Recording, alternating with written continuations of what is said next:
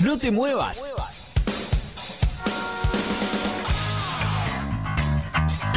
Llegó la hora.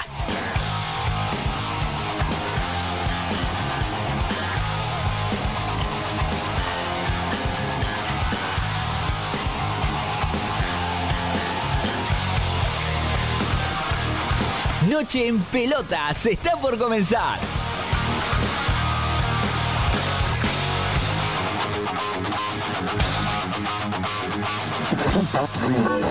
Pará, pará, ¿qué haces? No cambié de radio.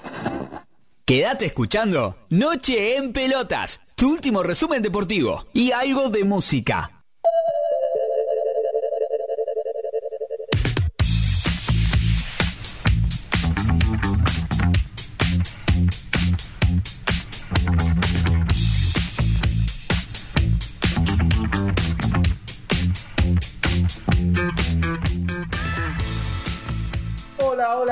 A todos del otro lado. Arranca Noche en Pelotas.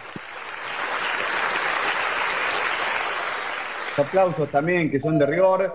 Programa número 76, capítulo número 76, 28 de septiembre del 2021, exactamente las 9 de la noche y 6 minutos, bien, bien tempranito arrancamos, ¿eh? 15 grados, 15 grados en la ciudad autónoma de Buenos Aires. Eh, la verdad, eh, no sé. Eso quiero decir, no sé.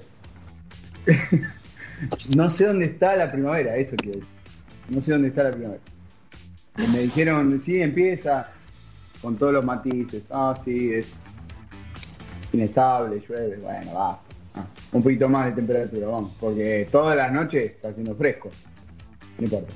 Eh, ya va a cambiar, ya va a cambiar. Estamos en el aire de la RZ del grupo Sónica, como todos los martes, la más escuchada de internet. Operación técnica, Pablo Mosca, producción general, Florencia Sánchez, Melanie Arrieta. Mi nombre es Dani García. Nos encuentran en www.nocheenpelotas.com.ar. Ahí están todos los links para que nos lean, porque estamos en Instagram, en Twitter, en Facebook, en Twitch, en Spotify, en YouTube. Bueno, y a través de la receta te descargas, tenés Android, tenés este, iPhone, te descargas del mercadito de aplicaciones la, este, la app de la receta, nos escuchás directamente por ahí. Y si nos querés ver alguna, alguna careta, algo más eh, multimedial, eh, bueno, tenés la posibilidad de vernos eh, en este momento en vivo desde Instagram, desde Facebook, desde Twitch y desde YouTube. ¿eh? Chupate esa mandarina, decían por ahí hace, hace mucho. WhatsApp 11 3904 7590 11 3904 7590 también para que nos dejes un mensaje. Igual ahí en Instagram va a aparecer el mensaje. La consigna de hoy es eh, si no sos de River ni de Boca, ¿te interesa el clásico? Porque esa también eh, eh, es, es- algo, es un debate, ah, es todo Bober, Bober. Habrán escuchado alguna vez el Bober, bueno. eh, tratamos de despegarnos un poco del Bober, pero mm, claramente eh, se viene un nuevo superclásico el próximo domingo. Encima eh, el regreso del público a las canchas. Bueno, vamos a analizar un poquito de eso y mucho más. Abro la cancha, abro la mesa chica de Noche en Pelotas y presento al señor Corbis Corbalán. ¿Cómo le va?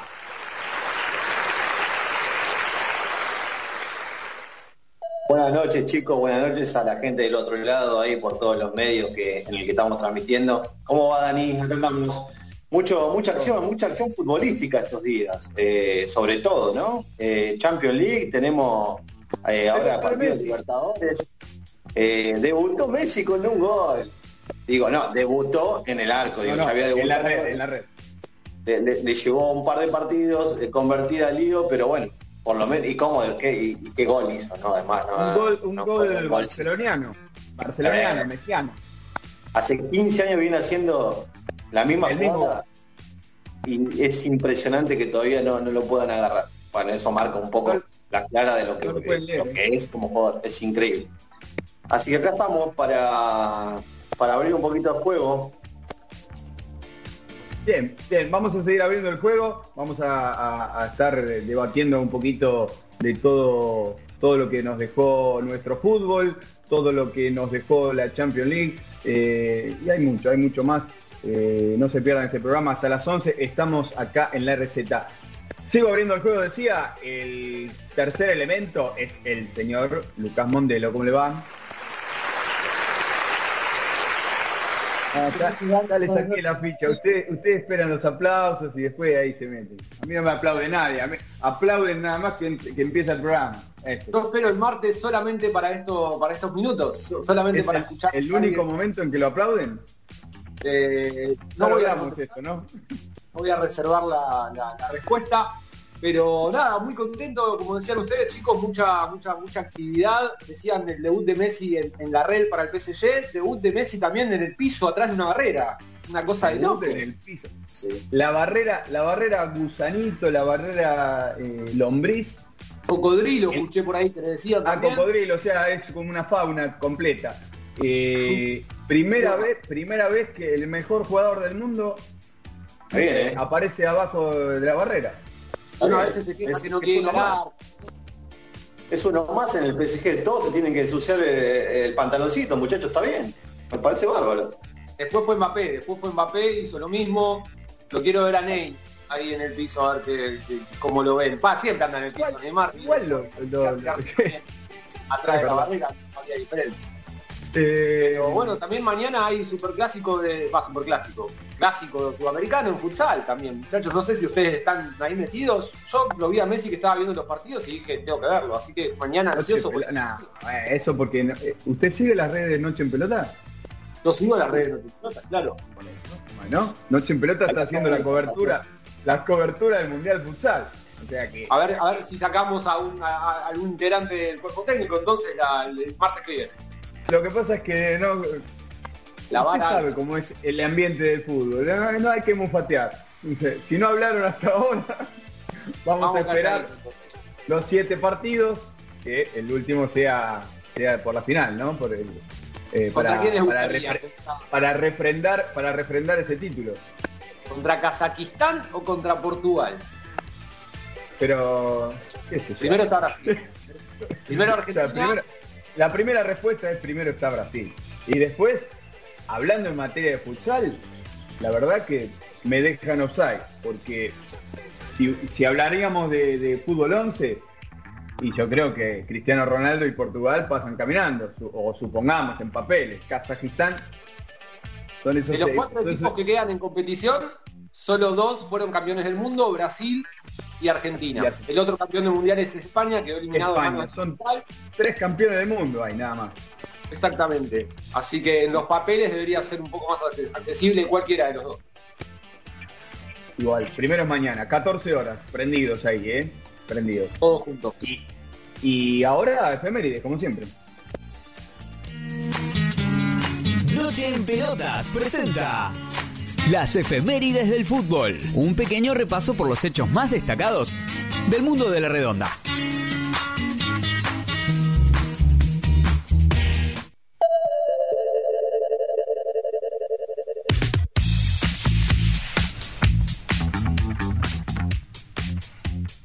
Muy bien, comenzamos con las efemérides del 28 de septiembre. Bueno, una larguita como, como esperanza de pobre.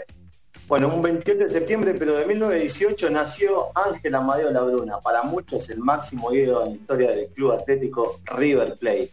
Es el máximo goleador histórico del Millonario, donde jugó durante 21 años. En 515 partidos, Angelito hizo 293 goles, una locura, ¿no? 16 de ellos al eterno rival Boca. Es el máximo artillero del Superclásico y el segundo en el fútbol argentino. Dos goles por debajo del paraguayo Arsenio Érico que tiene 295. La Bruna fue, es y será símbolo de River. Fue el último de los integrantes de la máquina en dejar el fútbol. Luego se convirtió en un técnico exitoso, exitoso también. Con él como DT en 1975 el club de Núñez volvió a ser campeón luego de 18 años de sequía. En total en River se alzó con 9 títulos como jugador y 6 como entrenador. A modo de homenaje, todos los 28 de septiembre se celebra el Día Internacional del hincha de River, al que le mandamos un saludo grande.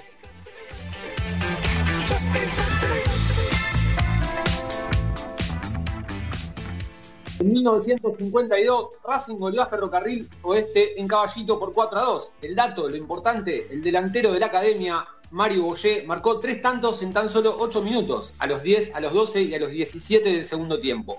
El Atómico era un goleador de raza, centenario en el fútbol local con 112 goles.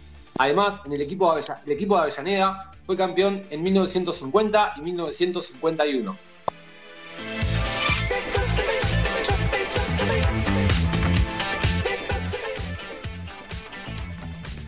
Un día como hoy, pero de 1964 en, la localidad bonaerense de Castellana, zona oeste, nació Claudio El Vichy Borghi, uno de los futbolistas más habilidosos que dio la Argentina.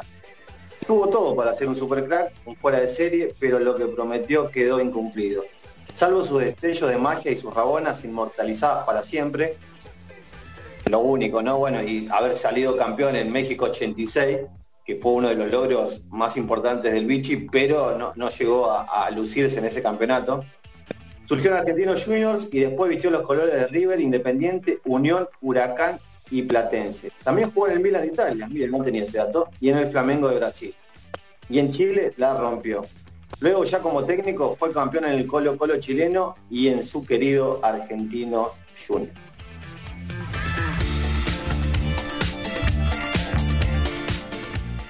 Por último, en 1972, el Ajax de Holanda derrotó a Independiente por 3 a 0 en la final de la Copa Intercontinental con dos goles de Red y uno de Neskens, ambos integrantes de la Naranja Mecánica, que dos años después sería subcampeona en el Mundial de 74. Eh, Fue el último partido oficial del Pato José Omar Pastoriza en el rojo.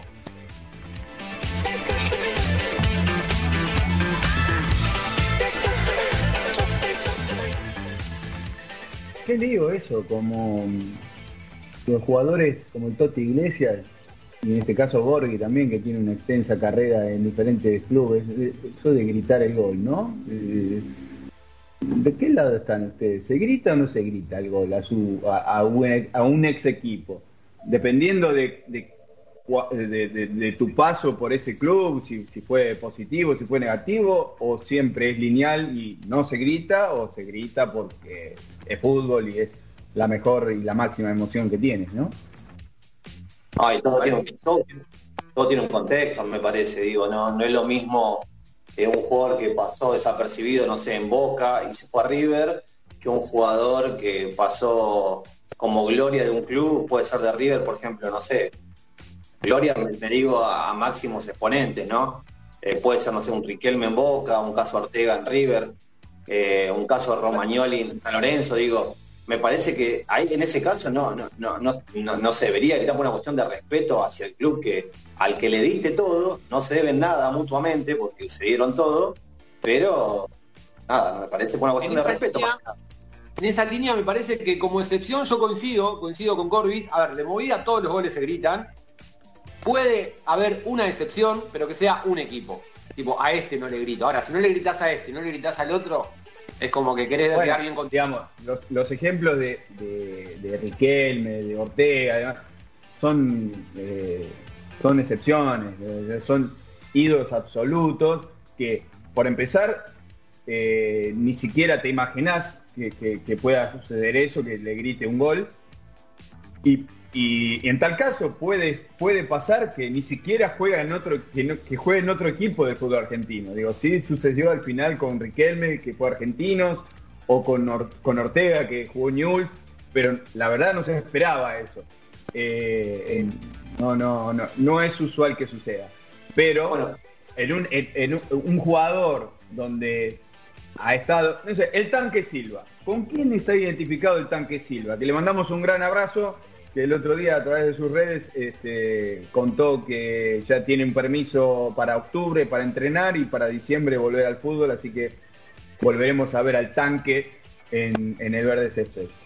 Digo, ¿con qué, ¿con qué club lo identificamos a Silva? Bueno, pero Silva es un caso también excepcional, pasó por los 35 clubes que hay en primera hora. es como Abreu.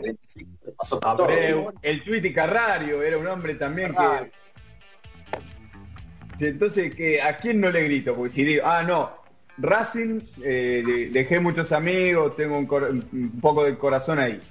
Eh, talleres, soy cordobés, eh, me gusta el vino y la... Ah, no, no, eso era otra cosa. Soy cordobés. y entonces, nada, talleres no. no sé. Y así no le grito a nadie. Bueno, bueno, pero hay casos y casos. Digo, yo recuerdo uno muy, reciente, va, muy reciente, digo, en 2012 creo que había sido. Jonathan Maidana, campeón, yo, campeón que había sido en Copa Libertadores con Boca en 2007, le hace un gol, creo que en la vuelta de River después de que vuelve del Nacional B, o me sí. eh, cancha de River 1 a 0. Cancha, cancha de River 1 a 0 y lo grita como si nada, digo, y me parece, no, no, no, me pareció que, haya sido la forma donde un jugador surgido de los Andes, pero donde los primeros pasos eh, futbolísticamente, hablando profesionalmente, lo dio en Boca, donde convivió muchos años, me pareció que no era la manera. Pero bueno, no sé, cada uno puede tener su punto de vista y, sin embargo ahí Maidana nunca fue un ídolo un exponente de Boca, pero le dio otras cosas el club a él y él también le dio al club que me parece que es algo eh, que no debería haber pasado, pero bueno, cada uno lo, maneja como, no, no soy quien para jugar cómo gritar un gol, ¿no? me, parecía que no, debería, no se debería gritar a alguien que te dio la oportunidad de llegar a ser quien sos. Después dependió todo de Maidana, porque hizo un carrerón impresionante, digo, campeón en todos lados y de todo lo que jugó prácticamente, pero bueno.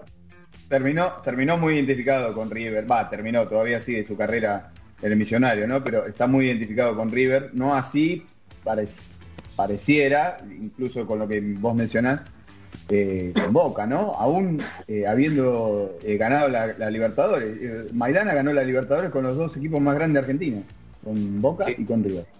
No hay muchos casos, ¿eh? No. Habría que revisar bien, pero no, hay muchos casos. No, creo que no. Y ya más acá, porque hablamos de, la Libertadores justo ahí que nos estábamos yendo, pero nuestro campeonato doméstico se puso interesante.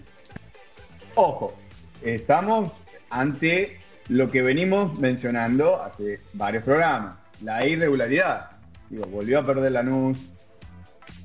Independiente se, Independiente se comió una goleada infernal de la sensación de este de esta parte del campeonato, el Godoy Cruz de Flores. No, no, le vas a decir el traductor. bueno, el traductor para el pueblo, ¿no? Creo, que, aprendió bastante bien estos años donde estuvo acompañando a Marcelo. ¿no? Yo soy un admirador, perdónenme, pero para mí Marcelo es a top 3 eh, técnicos que más admiro y más admiré en mi vida y me parece que, que, aprendió bien, ¿no? Ah, hasta lo he escuchado declarar, me parece muy similar como declara, digo, es como que si me metí... Quisiera, lo que decía Marcelo, lo que pasa es que lo tenía que poner en palabras. Pasa que Marcelo me parece es una figura tal que estar al lado uno absorbe todo el tiempo, es imposible no, no tener similitudes hasta en la forma de pensar, me parece. Es un tipo que, te llega al fondo de, la manera de pensar de cada uno que, lo acompañó. Es muy probable, es muy probable. y era, no, lo tenía viendo, luego a la nota lo escuchaba de fondo y me parecía, digo, este Marcelo unos años más joven, digo, me, me parecía muy, muy similar. Bueno, la sensación del momento del torneo socios es el Godoy Cruz de Diego Flores. Tremendo, desde que llegó no perdió, incluso eliminó a Racing por Copa Argentina en tres semanas. Eh, le dio un cachetazo importante al Independiente de Falcioni. Bueno, eh, Talleres, otro cachetazo le dio, este, dio, no, otro cachetazo, dio otro cachetazo por ahí. El que se puso en el camino fue Rosario Central y se mantiene firme el matador. Ya vamos a estar hablando también un poco de, del equipo de Córdoba. Pero el que no afloja, y vamos a empezar por ahí, un saludo, como decía Corbis, también a todos los hinchas de River este, por todo el mundo. Eh, el que no afloja es River, que ahora, ya a la vuelta de la esquina, tiene el superclásico. Y ganó un partido muy chivo el, el sábado muy chido, con Central Córdoba, en Santiago, en el Madre de Ciudades, Rondina, que siempre es eh, un, hueso duro de roer con sus equipos. Eh, en un momento River pasó sus obras, pasó sus obras, lo sacó adelante y el mismo Gallardo decía, post este partido, que en alguna oportunidad estos partidos los perdía. Y son puntos que a la postre eh, después no, no, no, te permiten terminar de, pelear un campeonato. Y que, River hace mucho tiempo que no que no puede no puede pelear uno hasta que no puede ganar uno. Pelear hasta el final sí, pero digo eh, Gallardo este, marcaba la importancia de, estos partidos chivos donde donde años atrás se perdían. Como bien decía vos, Dani, digo, creo que es uno del el último pagaré que le queda firmar a eh, y por pagar a, Gallardo, que es el torneo local, ¿no? Digo, si hay algo que le queda por pagar, porque el hincha del River gane o no este torneo, me parece que no le va a cambiar la visión de lo que fue Gallardo. Pero es como que algo pendiente que tiene ahí. Y aparte, convengamos que ya van, ¿cuándo fue? ¿2013, 2014? Último título de River. 2014. 14 de diciembre del 14. Eh, perdón, perdón, perdón, eh, no, no, no. Eh, junio del 14, porque eh, ahí en el cambio de, temporada eh, arrancó Gallardo. Claro, bueno, son siete años para una institución como River, el, equipo más ganador de torneos locales, me parece bastante. Entonces, me parece que, es lo que apunta Gallardo ahora por, cumplir, ¿no? Y me parece que, no se sabe, ahora... no se sabe, no se sabe si, si Gallardo sigue o no, bueno, todavía falta un montón, pero ya las suficacias y las conjeturas se empiezan, ¿no? Ahora, si gana el campeonato local es el empujón para decir, bueno, listo, ya está. Es que... Yo creo que no. Sí, sí, Luquita, decir. No, yo, creo que no por un tema de que hay elecciones en el medio, si no me equivoco, en River. Sí, también. Bueno, no me parece un dato menor, sobre todo teniendo en cuenta la, situación política del fútbol hoy en Argentina. Gallardo no es un técnico que vaya a estar con cualquiera, me parece. Digo, es un tipo bastante firme en sus convicciones y si ve que no, no hay un proyecto que lo acompañe, no creo que, que, desee continuar. De hecho, también podría ser una muy buena excusa coronar todo este tiempo con un torneo local y decir, bueno, ya todo lo que le pude dar a River en este momento se lo di, eh, es momento de buscar nuevos horizontes. Es una opción, digo, no, no digo que sea definitivo, puede que siga también, obviamente, estamos hablando hipotéticamente. De hecho, con, respecto a las, elecciones en, River, creería que el oficialismo no, no se escapa. No debería buscar sus obras. Digo, con Jorge Brito a la cabeza me parece que con todo lo que viene atrás, que viene el, respaldo de Donofrio, me parece que el oficialismo no tiene mucha competencia. Debería seguir el oficialismo más. De hecho, eh, Rodolfo Donofrio salió a aclarar estos días que más allá de esto, acompañar al, oficialismo, más allá que él se desligue y se dedique a la política, claramente va a ser un acompañante como lo fue Macri en la gestión de Angelici, ¿no? También, me, digo, sigue ese mismo rumbo, me parece. Y ahí tiene muchas eh, eh, posturas eh, Donofrio con respecto a lo que tiene que ver con infraestructura eh, en el tema de la cancha de River, ¿no? Que se quiere hacer un, un restaurante de acá, a un, cierto tiempo, se ha hablado de, varias cosas eh, en cuanto que tienen que ver al, Monumental y me parece que eso al hincha de River, eh, más allá de los títulos, esas cosas también le lo llenan, ¿no? Y, por el otro lado, digo, tampoco se ve mucha publicidad política de, la parte de la oposición, así que creo que está decantado que el oficialismo va a seguir en River. Igual creo que ese, ese tema de eh, porque acá el fútbol argentino, bueno, en todos los, en todos los rubros, estamos hablando de fútbol, eh, es muy exitista el tema. Eh, y, quizás vos mencionás que a la, gente también le llena, si hay alguna este, alguna mejora en el estadio y demás, y, quizás lo deportivo no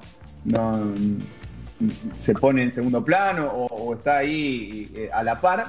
Yo creo que porque River en este momento, va, en este momento, ya, hace siete años desde, que eh, llegó Gallardo a River, es como un momento dulce y eso permite, ese dulce permite como ver otras cosas. Ahora, yo quisiera ver el escenario de eh, remodelar un estadio, meter en un supermercado, meter en un restaurante, meter, eh, no sé, un nombre y meto techo y demás, y el equipo no gana nada.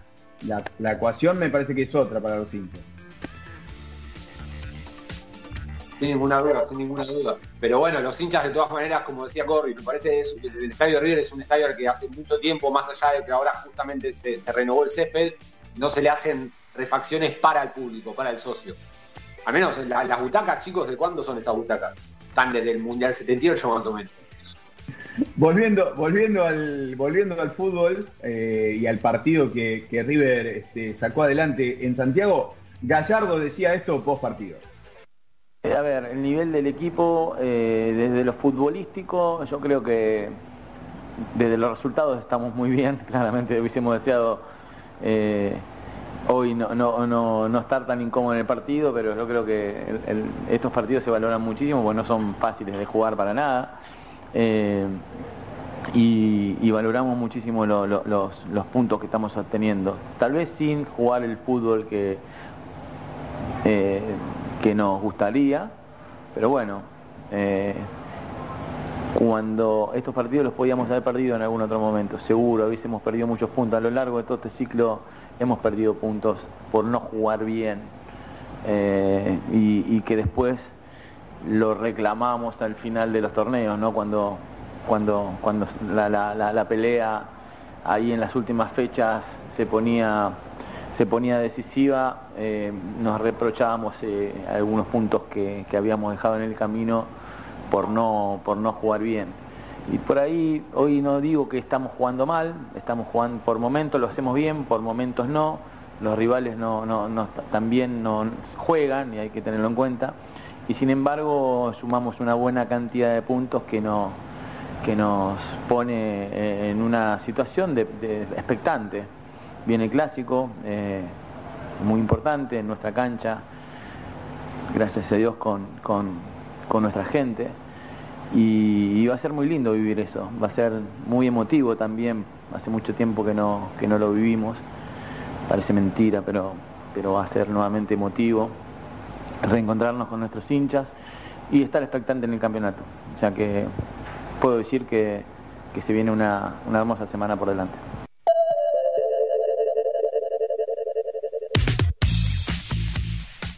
Bueno, lo decía Gallardo, un poco la explicación de, en qué momento se encuentra River, eh, tanto en la en, la Superliga, iba a decir, siempre, siempre, lo mismo, con tantos nombres en torneos socios, como en la previa de una semana eh, de Superclásico y con el, eh, con el regreso de la gente.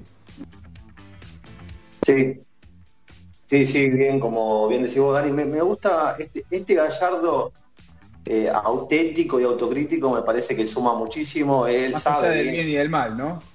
Sí, sí, sí, me parece que él ve, nota que en cuanto a lo futbolístico, River quizás está dejando un poco que desear. Lo que está teniendo ahora, que quizás eh, antes le faltaba, era la eficacia. Digo, eh, contra Newell le pasó lo mismo, contra Central Córdoba lo mismo. Quizás no mereció el triunfo, porque me parece que Central Córdoba y Newell hicieron muy buenos partidos y por lo menos un empate me, parece que hubiera sido lo más justo. Eh, esta vez lo salvó Armani. en contra Newell la, falta de eficacia de algunos de los delanteros de Newell. Eh, y él recalca eso, ¿no? Que, quizás está pegando, habla en un momento de, martillazos de, que justo, en los momentos justos dieron, dieron la clave y me parece que es así, ¿no? Con un Julián Álvarez que está intratable, me parece que está dando mucha confianza y, le hace bien esto a River, pero me parece que en cuanto a lo futbolístico, más que nada en defensa, me parece que no tiene, o sea, tiene ciertas dudas todavía, ¿no? Una cosa también me parece para matizar y poner en, perspectiva el triunfo que eh, a principio, a primera vista parece holgado, un 3 a 1. Eh, convengamos, me parece, sobre todo los dos primeros goles eh, son desatenciones del fondo de, Central, Central Córdoba. Está bien, en, el primero Julián Álvarez muy astuto roba, roba una pelota viniendo atrás, que esa pelota el defensor no la puede perder, alguien que le avise por favor que, lo están presionando, y después la, el, el gol de Julián Álvarez justamente de una pelota que queda bollando ahí afuera del área, que es un golazo, nadie lo discute, y tiene mérito obviamente, pero también es un rival que en defensa dio muchas, muchas eh, opciones para que River pueda lograr este resultado, me parece. Y después el tema de, eh, por ejemplo, Armani lo salvó, o, incluso en palabras de Gallardo dice, nos rescató, creo, algo, no, recuerdo, creo que la palabra que utilizó fue nos rescató. Eh, pero es un jugador más, es un jugador más de los 11 que cuando lo llaman eh, debería este, estar preparado, digamos. Es lo mismo que cuando eh, vos armás una defensa, los defensores están preparados para este, para circunstancias, para determinadas circunstancias, lo mismo en, otras posiciones. Digo, el arquero también es, eh, es parte de eso y, a veces a, veces también es binario, 0-1, ah, el arquero te salvó o el arquero, no sé, se comió un gol. Y digo, es parte del juego también. los arqueros, no, salvo que un arquero te saque 5 o 6 pelotas de gol, no sé, pero, pero muy, muy este, cantada, no sé, que ataje un penal, digo, bueno, está, el arquero, el, arquero te salvó, digo, pero si no, son circunstancias de juego también, este, y lo que pasa es que incluso puntualmente con Armani, eh, era un arquero que nos tenía acostumbrados a estar en un nivel de 9 puntos en un momento. Y, bajó un poco porque es imposible también mantenerse tan, tan alto. Eh, y entonces, no sé, quizás para el ojo, eh, para el ojo rápidamente decís, y bajó el rendimiento Armani, y ahora no lo salva, digo, bueno. Eh, bueno, me parece que sea, no me parece que sea uno más del equipo. Para mí Armani ha actuado de manera impresionante en momentos clave, digo, de, lo que fue este ciclo de Gallardo. no, no, decía, uno más como que, que es un jugador X más, sino que es parte de una estructura de, un equipo. en cuanto a responsabilidad. Claro. Ah, bueno, está bien, pero me parece que digo, vos el esposo defensor de River y sabés que, bueno, podés jugarte un poco más. Digo, tenés un monstruo como Armani atrás que eh, una o dos pelotas de gol te saca sí o sí, digo, te puedes arriesgar un poco más. Y me parece que eso es lo que le pasa a River. Lo que pasa es que, bueno, una tarde mala la puede tener cualquier arquero varias tardes más. Y bueno, cuando es así, va a tener que verse un poquito negra Gallardo. Por eso dijo, no estamos bien futbolísticamente, pero se nos están dando los resultados, que antes no se lo daba y esos puntos los perdían. En todos los torneos que, jugó Gallardo, esos puntos los terminaba lamentando al final del campeonato. Estamos en Noche en Pelotas, 9 de la noche, 36 minutos, hay mucho más. Estamos hasta las 11, quédate ahí que te seguimos informando. Ya volvemos. Escucha Noche en Pelotas tu último resumen deportivo, con la conducción de Dani García y gran equipo. Todos los martes, de 21 a 23, por la RZ, www.larz.com.ar.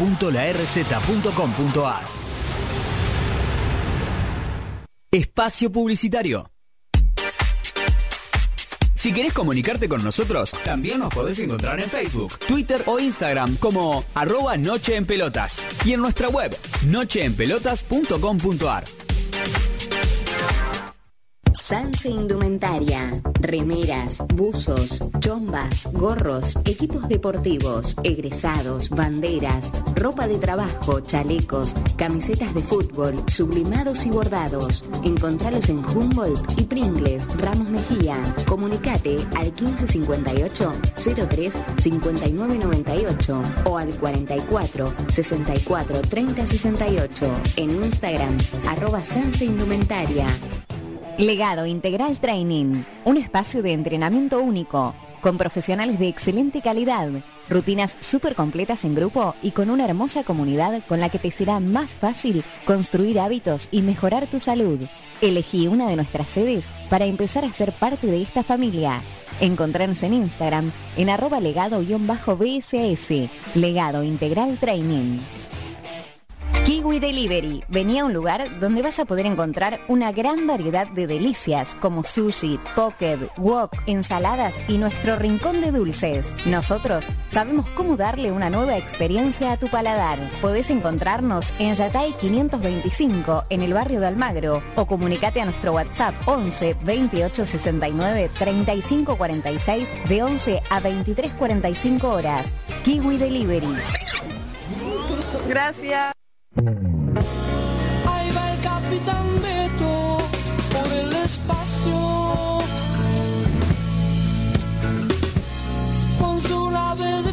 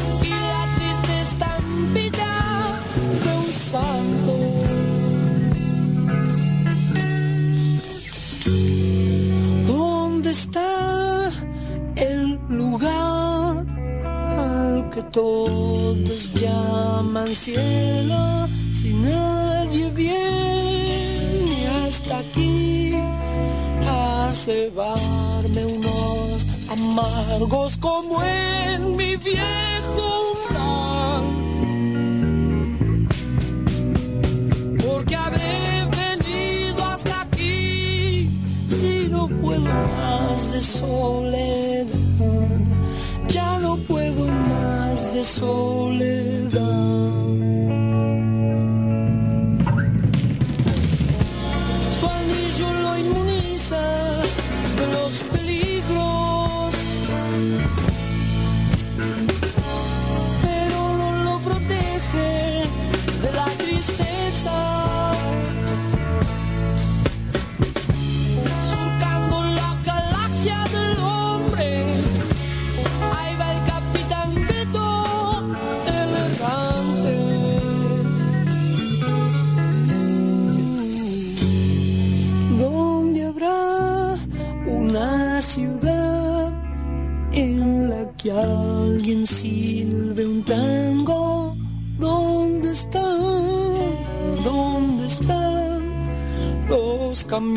de basura? Mi vieja y el café.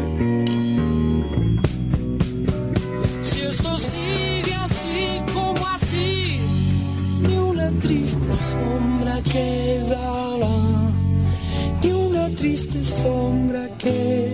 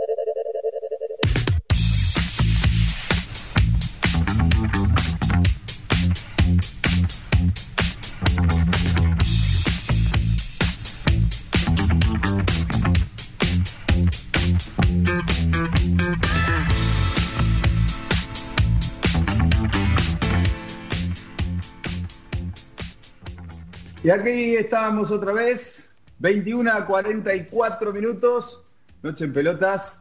Hasta las 23 horas estamos eh, en el aire de la receta para desmenuzar un poco lo que nos dejó el fútbol argentino, entre otras cosas, el gol de Messi y, mucho más. Pero ya a la vuelta de la esquina hablábamos, eh, tenemos un superclásico, un nuevo superclásico, una nueva edición del superclásico eh, del fútbol argentino, con el, agregado, la particularidad del regreso del público, en un 50% de aforo, hoy eh, a través del gobierno este, nacional oficializaban que se pedirá una dosis de vacunación del esquema contra COVID.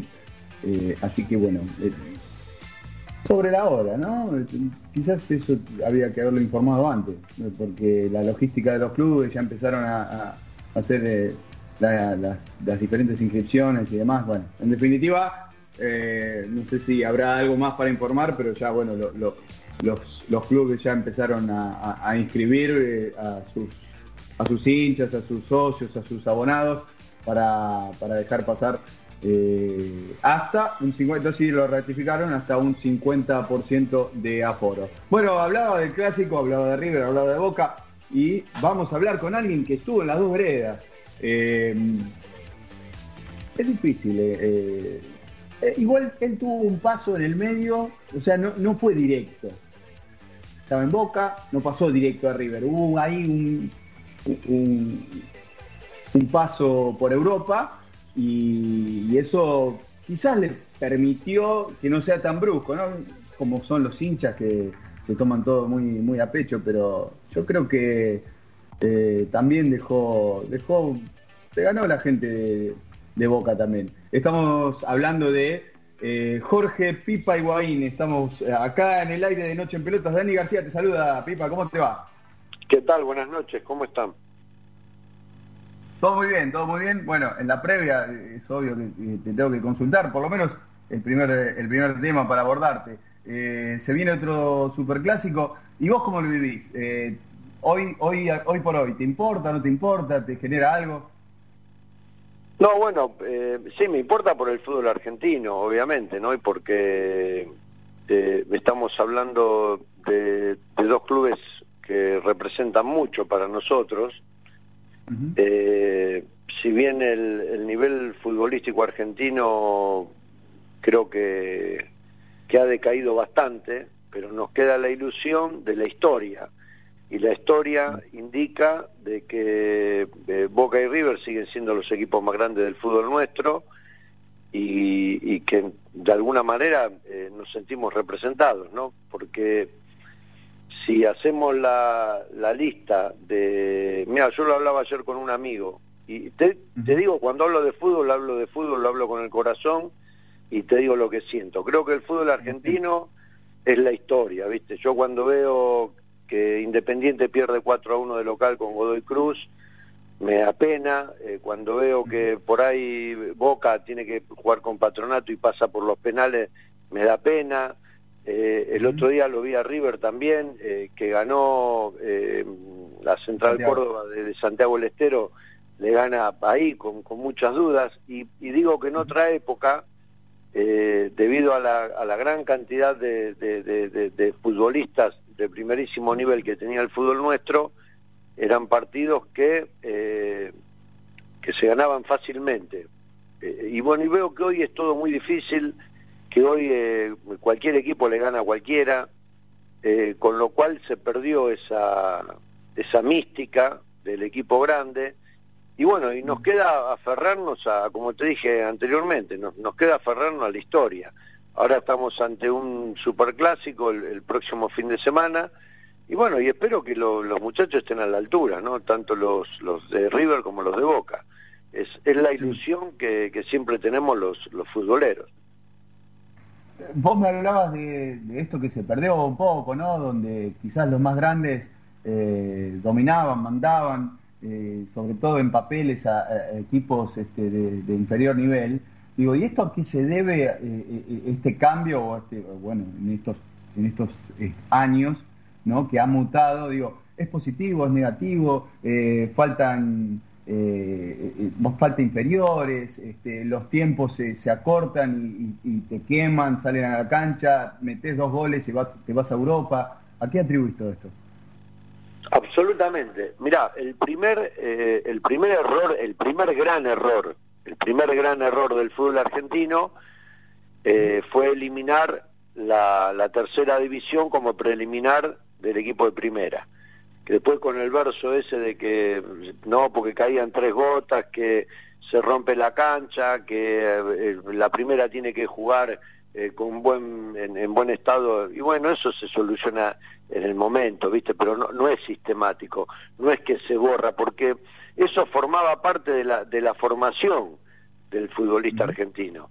¿Me que no existía en ningún lugar del mundo? Y el chico el chico que se formaba en el fútbol argentino y que tenía la posibilidad de, jugar en los preliminares, eh, iba adquiriendo la experiencia necesaria para cuando le tocara debutar en la primera división, que eh, ya iba a estar preparado, a aguantar el clima, la gente, porque la gente también le gustaba ir a ver a la tercera para ver cuáles eran los chicos que se podían promover o que tenían capacidad para integrar eh, luego el primer equipo. Ese fue el primer gran error. Y después, este, bueno, los, los errores continuos que cometemos acá en el fútbol nuestro, ¿no? Que por una cuestión económica, que hasta si vos querés ya es, es el, el, el, problema, el cáncer del, del país, ¿no? Este, que los jugadores eh, arreglan contratos que nunca se cumplen, que se van impagos y que en donde le aparece la primera oportunidad para emigrar a Europa lo hacen, porque eh, saben que el camino en el exterior es mucho más firme y seguro para una profesión que no sabes cuánto te dura. Entonces, a, la primera oferta se van. No hay esa, esa, esa particularidad de querer quedarte en el país, a progresar en tu país, estar con tu gente, estar en el club donde vos te formaste, porque no tenés futuro acá. ¿Me entendés? Entonces, la, primera opción es irse para, para afuera. Y hoy tenés ligas que, eh, que se juega en, un, en otro nivel y que te pagan mucho más dinero que lo que te pagan, o, o, en realidad lo que arreglas y nunca te pagan en el fútbol argentino. Claro, claro. Eso eh, a priori difícilmente se vea como, como algo que se pueda enderezar, porque digo, la, la economía eh, es difícil y cada vez más, sobre todo en clubes, este, o sea, la competición competir contra, contra esos poderosos de Europa. parece un, un, callejón sin salida con eso. Absolutamente. Así como estamos, sí. Nosotros, por ejemplo, por eso digo que por ahí, eh, para mí hablar de fútbol es muy complicado, porque también es generacional, ¿viste? Nosotros en la época nuestra eh, teníamos equipos argentinos, por ejemplo, Independiente, que era el, el, el equipo argentino que más nos representaba a nivel mundial. Este, iba y competía y ganaba. Eh, hoy ya no competimos directamente, viste, en ese tipo de, de torneos. Teníamos estudiantes que competía y ganaba. Bueno, después lo, lo, también Racing, después lo consiguió Boca y River. Pero eh, había equipos este, poderosos y que eh, podíamos hablar de igual a igual con los europeos. Hoy me parece que la brecha es muy grande. entonces, eso es lo que particularmente a mí me duele y me, genera tristeza.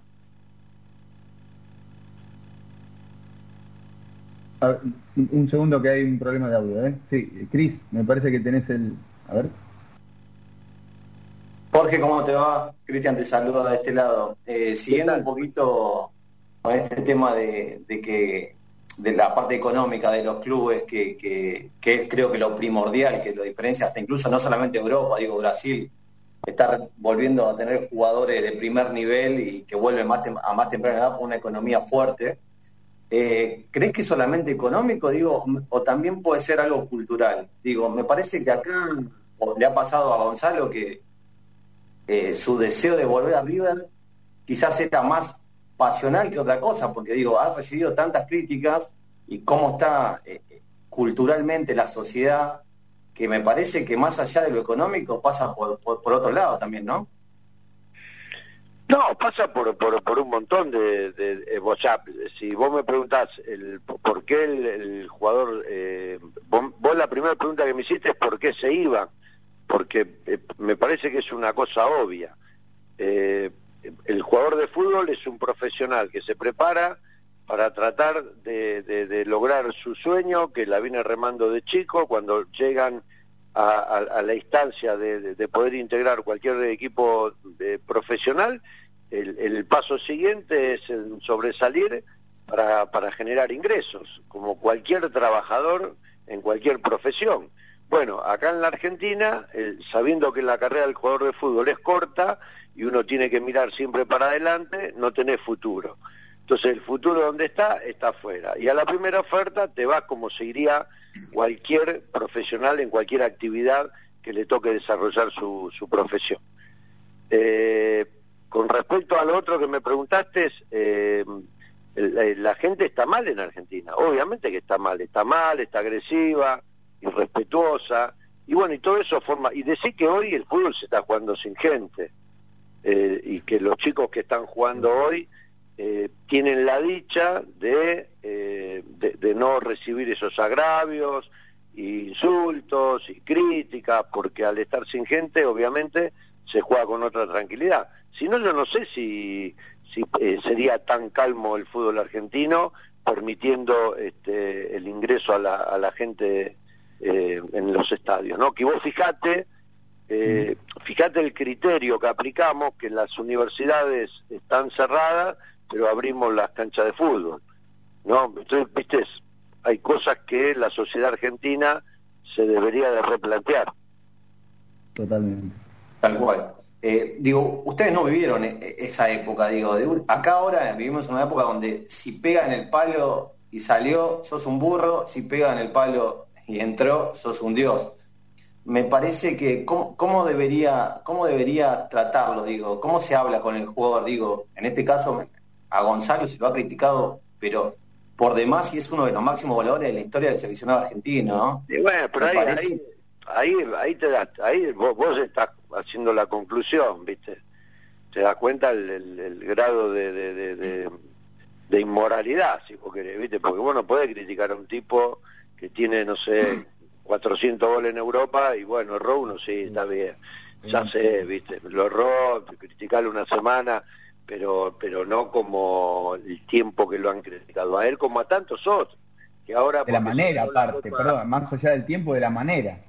Sí, de la manera, pero también como se lo criticó a él, se lo criticó a, Messi, y ahora Messi pasó al otro extremo, ¿me entendés? Que toma el mate, como toma el mate con el escudo argentino, parece que fuera este, el presidente de la nación, ¿me entendés? Son los extremos que se emplean mal, se emplean muy mal, porque a Messi lo han criticado injustamente también, este, de una manera feroz, y bueno, y ahora afortunadamente eh, salió campeón de América en, un partido, en un campeonato que para nosotros es representativo, pues se lo, se lo ganamos a Brasil, ahí en el Maracaná, y bueno, y va a quedar en la historia. Y todos esos chicos, bueno, de alguna manera hicieron cambiar el rumbo de la crítica y pasarlo al rumbo del elogio.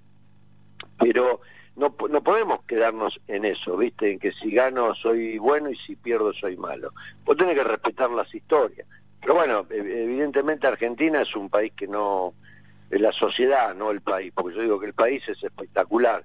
El que tiene la dicha de, conocer, como me ha tocado a mí gracias al fútbol, de conocer el mundo, y yo digo que nosotros tenemos uno de los países más lindos del mundo, nada más que, que vivimos nosotros acá, ¿viste? Que hacemos todo para empeorarlo y decir Argentina es un país de mierda cuando Argentina es un país espectacular que lamentablemente está manejado por nosotros.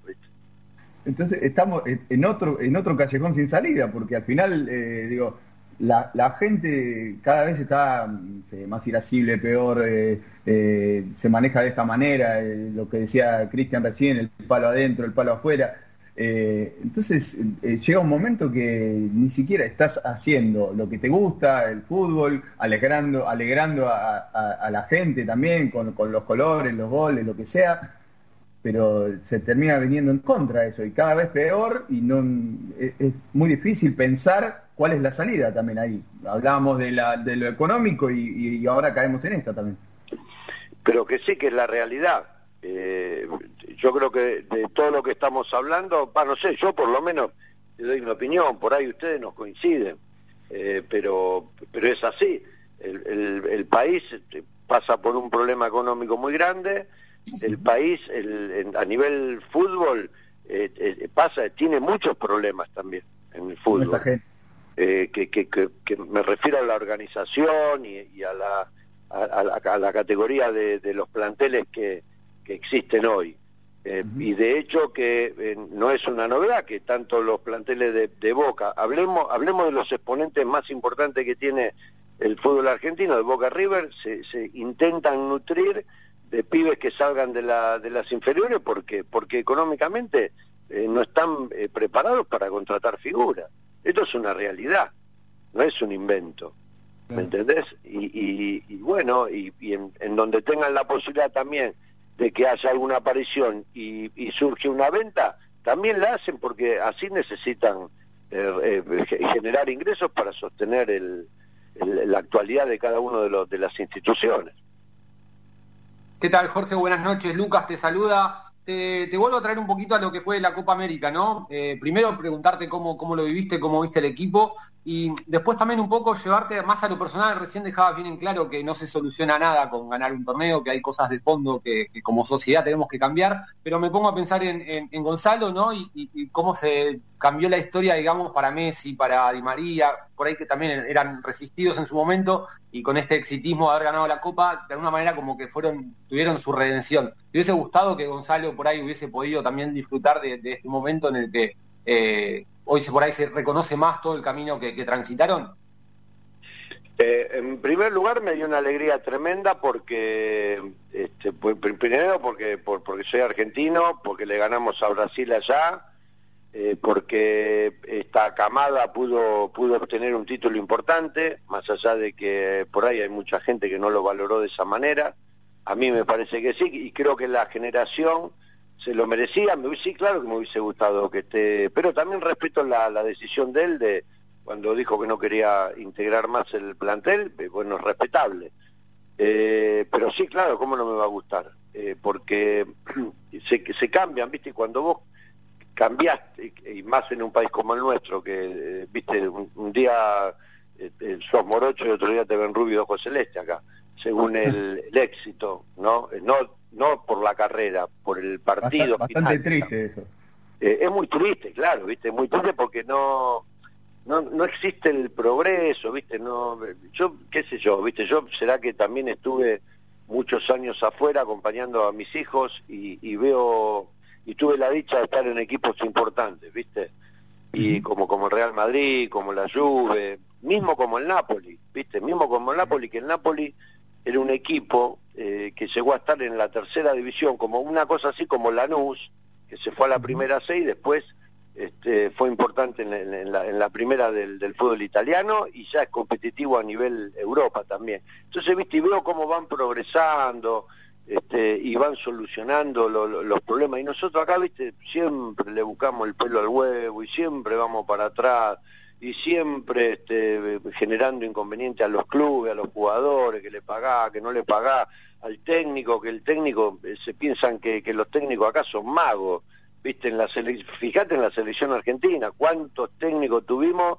para volver a lograr una copa, eh, van a los, a los clubes, dirigen cuatro partidos, los echan, viene otro, dura diez y, se, pierde dos y se tiene que ir, y viste, así es muy difícil generar, generar vínculos, generar eh, construcción, generar proyectos, generar futuro, viste, no generas nada con la inestabilidad que, que, nosotros generamos acá en el país. No, no, no, no, no, nada, pero en ningún ámbito, ¿viste? Y eso es lo que realmente preocupa. Y con respecto a la segunda parte de lo que consultaba Lucas, eh, ¿te hubiera gustado que Gonzalo este, recibiera un poco de ese, de ese afecto? Sí, claro, no, no, lo dije, que sí, que me hubiese gustado que, que integre el plantel este, para, para obtener esa, ese título tan importante para nosotros. ¿Cómo no? Sí, ¿cómo no me va a gustar? Pero también eh, yo soy respetuoso de las decisiones, ¿viste? Yo, mis hijos están grandes, uno puede acompañar, pero ya está, ¿viste? Cuando toman la decisión, la toman y yo, obviamente, eh, tengo que acompañar. Jorge, ¿qué te genera verlos ahora juntos de nuevo en un mismo equipo? Digo, ¿los habrás acompañado de chico? Eh, en sus primeros pasos y ahora ya casi en, el final de su carrera estar juntos de nuevo es algo como cíclico, me parece hasta, ¿no? ¿Cómo, cómo, lo, está viviendo? sí, porque empezaron en River y ahora están en, en, Estados Unidos los dos juntos.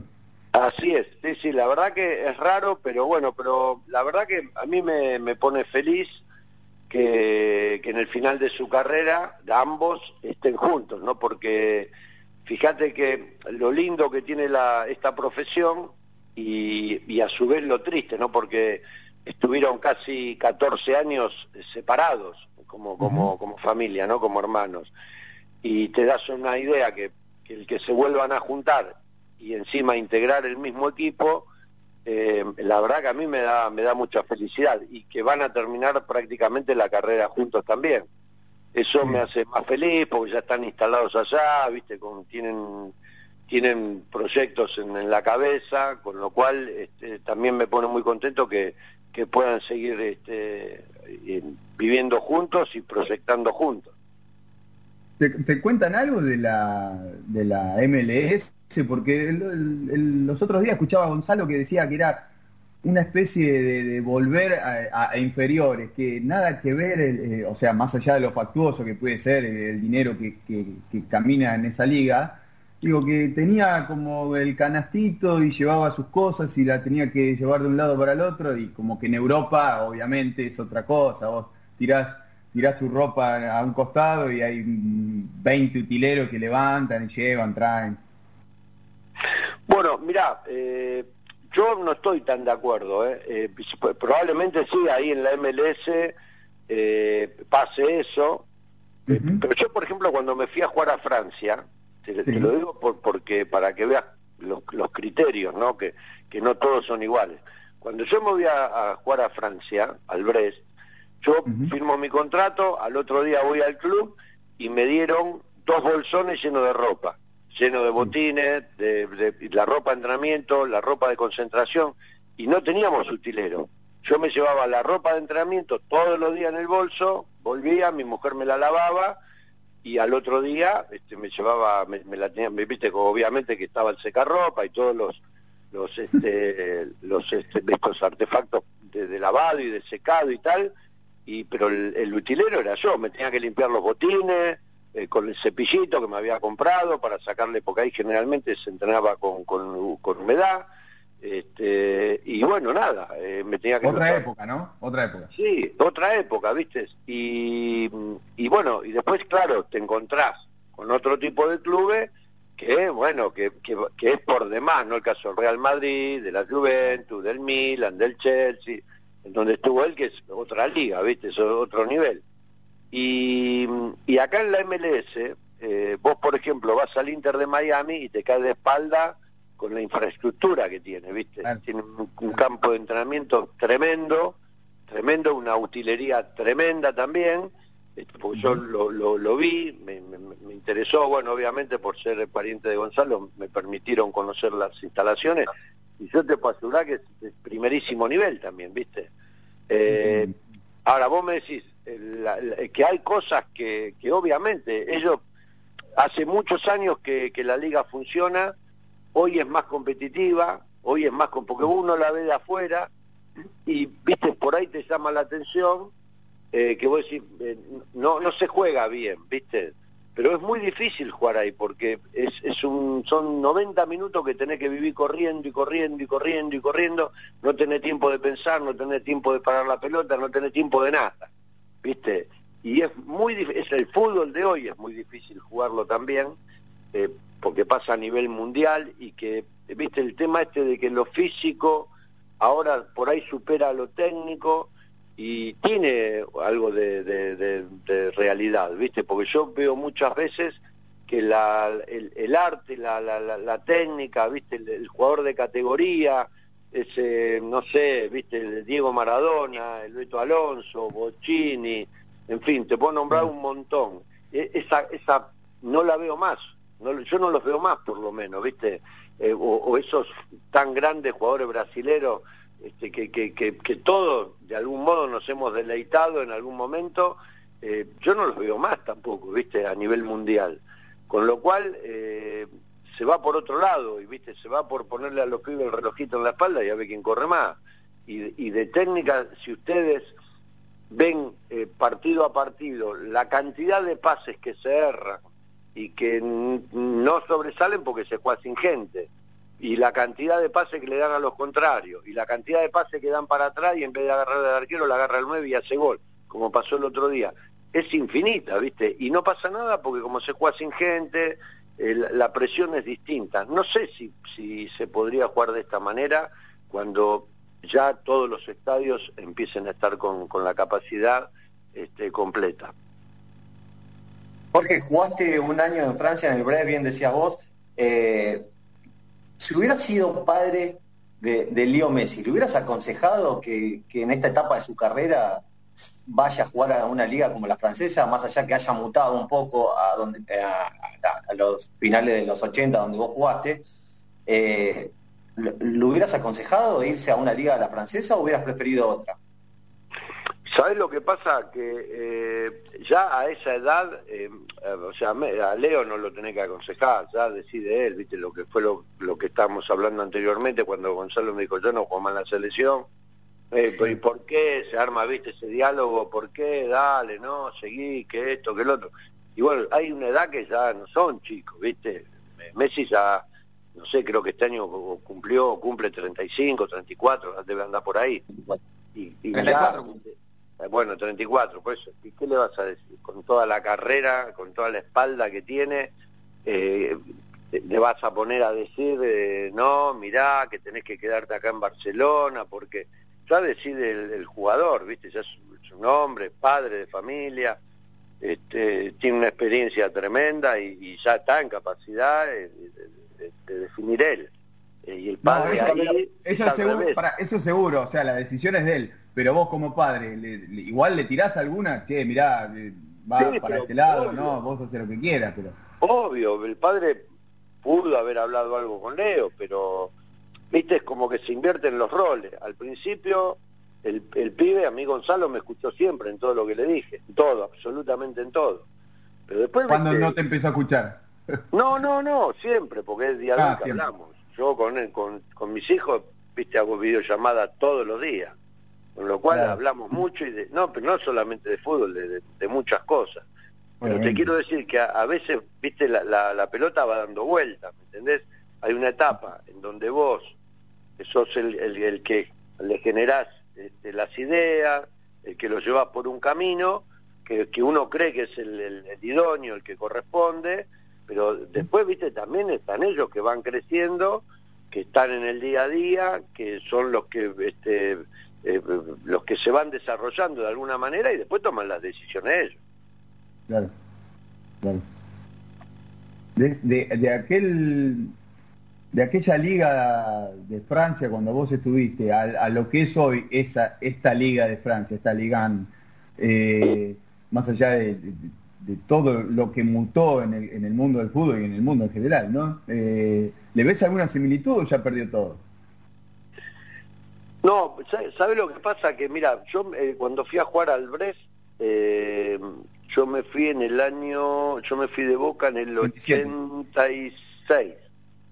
Ah, sí, A, medio y no, no, miento, en el 87 me fui. y, ah, y viste, a mí me tocó jugar con esa gran camada de franceses que, ¿te acordás? ¿Se acuerdan que habían, creo que habían perdido con Brasil ellos, que tenían un equipazo? Eh, Sí, habían perdido por penales en el Mundial, sí. Exactamente, exactamente. Tenían un equipazo, ¿viste? Y, yo, bueno, después enfrentarme... Pirá, Fernández... Exactamente, eh, Papán, este, Rogetó, qué sé, Batistón... Eh, bueno, en fin, tenían un equipazo. Y, y, y, bueno, y ellos, viste, para mí enfrentarlos era, era un honor. Este, era un fútbol difícil, habían, habían equipos viste que eran que eran el, Olympique de Marsella me acuerdo que era un equipo tremendo después estaba eh, donde jugaba que jugó Lenzo también francés con el Racing Matra que después desapareció estaba el PSG el, bueno en fin eh, estaba el Saint-Étienne también que era un equipo complicado. Bueno y te puedo nombrar tantos otros no eh, y había muchos argentinos también de, estaba el Beto Márcico estaba en el Toulouse. Eh, Después Burruchaga había ido al... Ay, no me acuerdo ahora dónde jugó Burru, y que fue con, al Nantes. Estaban en Nantes. Nantes, sí, es verdad. Y eran, eran, este, estaba el Turquito García, que había jugado en el Lyon. Eh, bueno, yo estaba obviamente con el Chino Tapia. Y, había muchos jugadores de, viste, de, de Francia que eran de una categoría tremenda. Y se jugaba buen fútbol en ese momento y, la gente obviamente este, llenaba las canchas porque bueno, ellos a nivel selección también habían cumplido un rol importante en el Mundial. Las últimas dos, eh, así nos sacamos más tiempo, la verdad muy jugoso eh, tenerte en el, aire, en de nuestro programa. Eh, ya seguramente estarás cansado de responder sobre, sobre las críticas a Gonzalo y demás, pero yo, en mi opinión, ¿no? Es una opinión muy personal. yo no puedo creer como eh, un, goleador, feroz, como, como fue Gonzalo, con casi 300 goles en el Real Madrid, quinto goleador en la selección eh, argentina, eh, casi 150 goles en la Juve, en el Napoli, una cosa de loco. Y acá, y siguiendo un poco la línea de lo que decía Cristian, palo afuera y sos un demonio. la verdad yo no lo entiendo, digo, esto de lo que puedas contar, digo, la intimidad, eh, cómo, cómo se absorbió, cómo se, cómo se enfrentó, cuánto, cuánto le golpeó a, Gonzalo eh, y, de qué manera lo pudo sacar a flote. No, pero te digo la verdad, eh, te digo la verdad, Lo, digo ahora y me lo vas a escuchar decir siempre y ya lo dije mucho antes. Este, nunca le dimos importancia porque eh, porque esto eh, forma parte del, tema de las redes sociales que para mí eh, son muy buenas para muchas cosas y, después están todos los estúpidos que se suman a las redes para, para el daño, ¿viste? Entonces, lo que hablábamos siempre eh, era que, ¿viste? Vos no, le, vos no podés estar detrás de un estúpido que no sabés quién es, que no, que no da la cara, que no, ¿viste? Y que solo critica de una manera que no, ¿viste? Porque yo me puedo pelear con vos, ponerle porque opinamos distinto, o porque vos criticás y yo me defiendo, pero sé con quién me estoy discutiendo.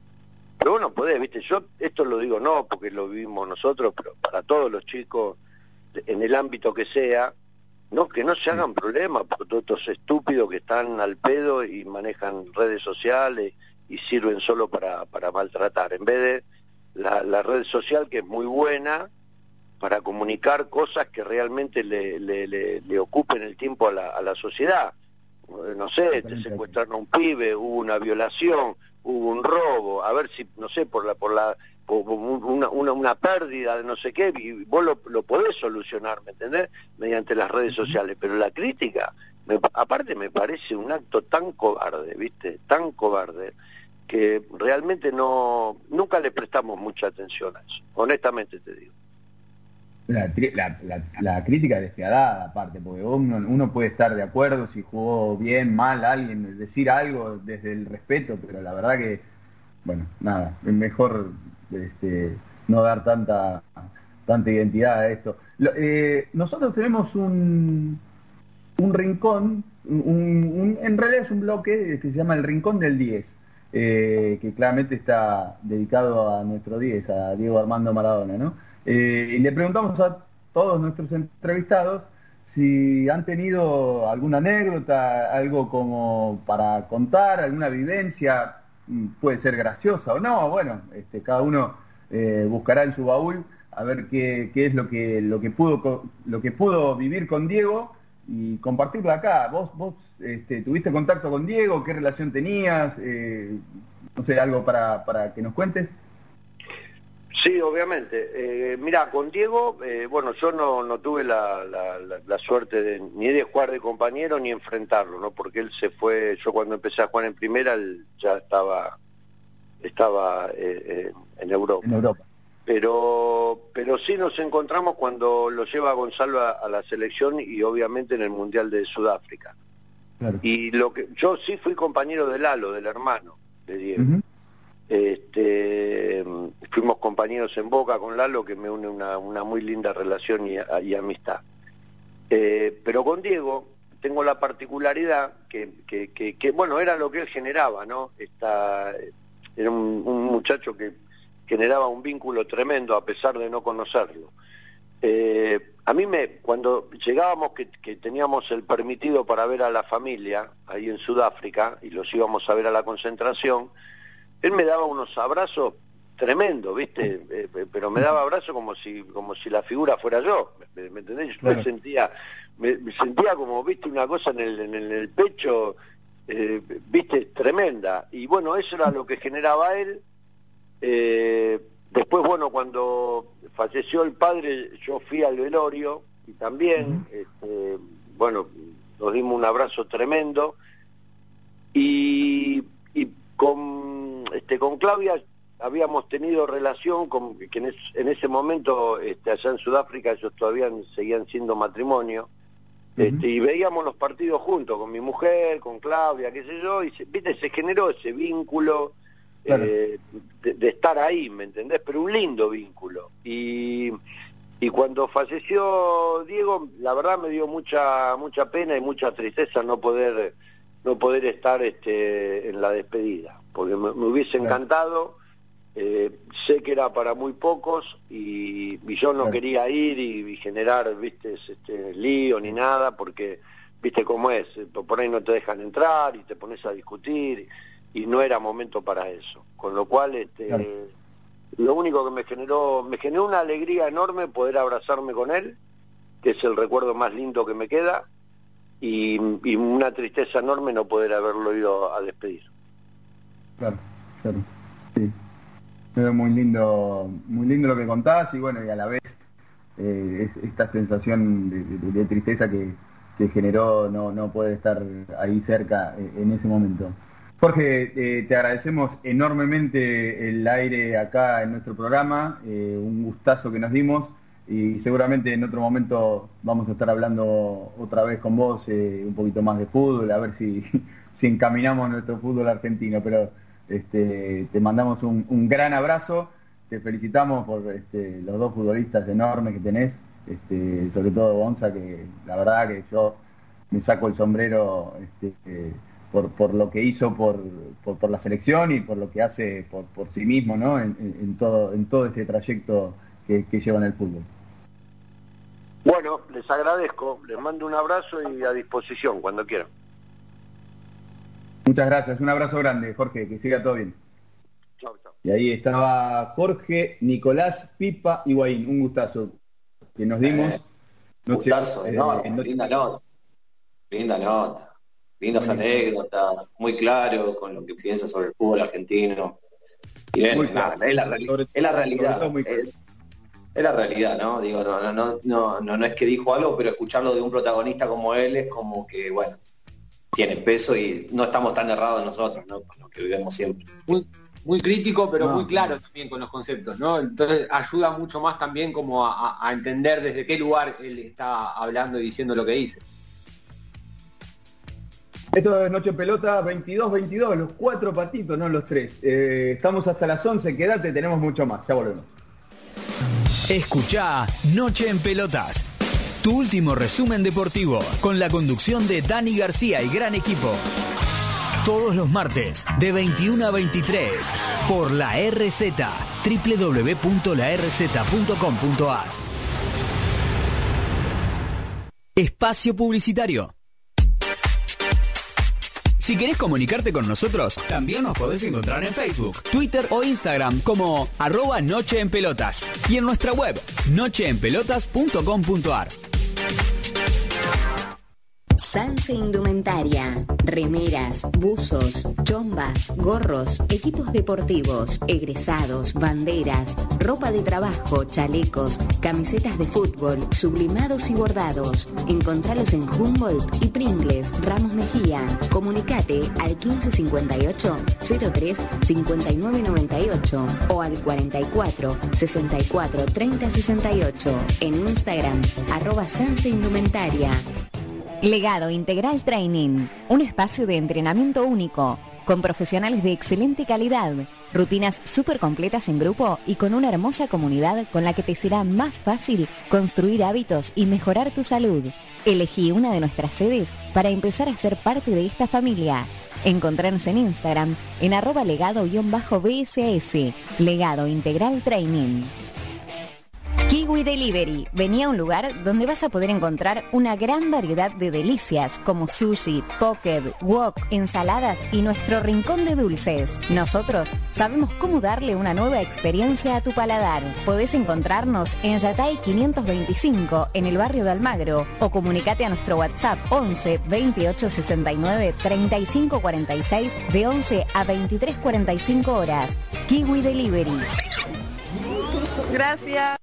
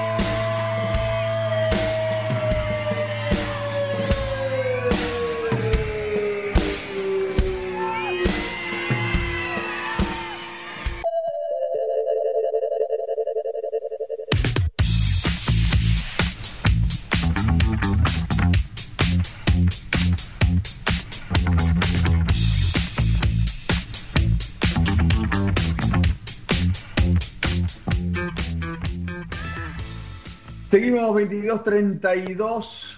Eh, capítulo 76, lo había dicho, sí, creo que sí. De Noche en Pelotas, estamos acá en el aire de la RZ. Recién pasaba eh, Oasis. Le mandamos un gran saludo a Juan Pablo Tosi. Nadie lo mencionó. Creo que sigue averiado. Y bueno, nuevamente no pudimos contar con su presencia. Pero nos mandó, como siempre, su información musical Así que, eh, bueno, a todo lo que escucharon hoy eh, es de, de su... No, iba a decir de su autoría, nada de su autoría. lo preparó él, lo preparó él. lo preparó él. Eso sí. Juan Pablo está averiado y es el más joven. ¿Qué onda? ¿Cómo, ¿Qué pasó? Bueno, ¿qué va a hacer? Las averías no, no tienen edad. ¿qué va- Aparte usted está todo averiado y, y- No, y bueno, se, bueno. y se dice joven, así que no hablemos de eso, por favor. Sí.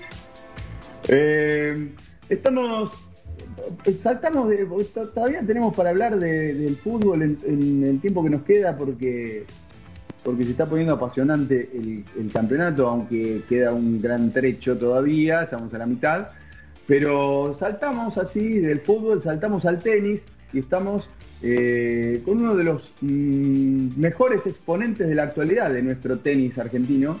Eh, la verdad que tiene un 2021 tremendo, tremendo, que se lo vamos a preguntar, pero yo creo que este, más allá del ranking, ¿no? Que es, un- es una situación que, a veces es, un, poco mezquina, eh, o hay que estar siempre ahí detrás del ranking. Bueno, en definitiva, eh, yo creo que este es su mejor, su mejor año, o por lo menos eh, en lo que va de este 2021. Eh, lo tenemos en comunicación a Facundo Bagni. Facundo, Dani García te saluda de Noche en Pelotas acá con toda la mesa. ¿Qué tal, Dani? ¿Cómo estás? Buenas noches para, para ustedes. Eh, buenas noches, gracias. Bueno, eh, no te sacamos mucho tiempo, sé que ya es una hora que por ahí hay, ya hay que descansar. Eh, pero bueno, un poco en lo que, en la introducción, lo que decía, digo, eh, este es tu mejor año, ya estás teniendo un año bárbaro, como una tercera ronda de, de, del US Open, participaste en los Juegos Olímpicos, algo que seguramente eh, lo esperabas, digo, termina siendo como, como un objetivo, un sueño para, para muchos, ¿no? Eh, ¿cómo, cómo, estás? Bien, bien, sí, contento.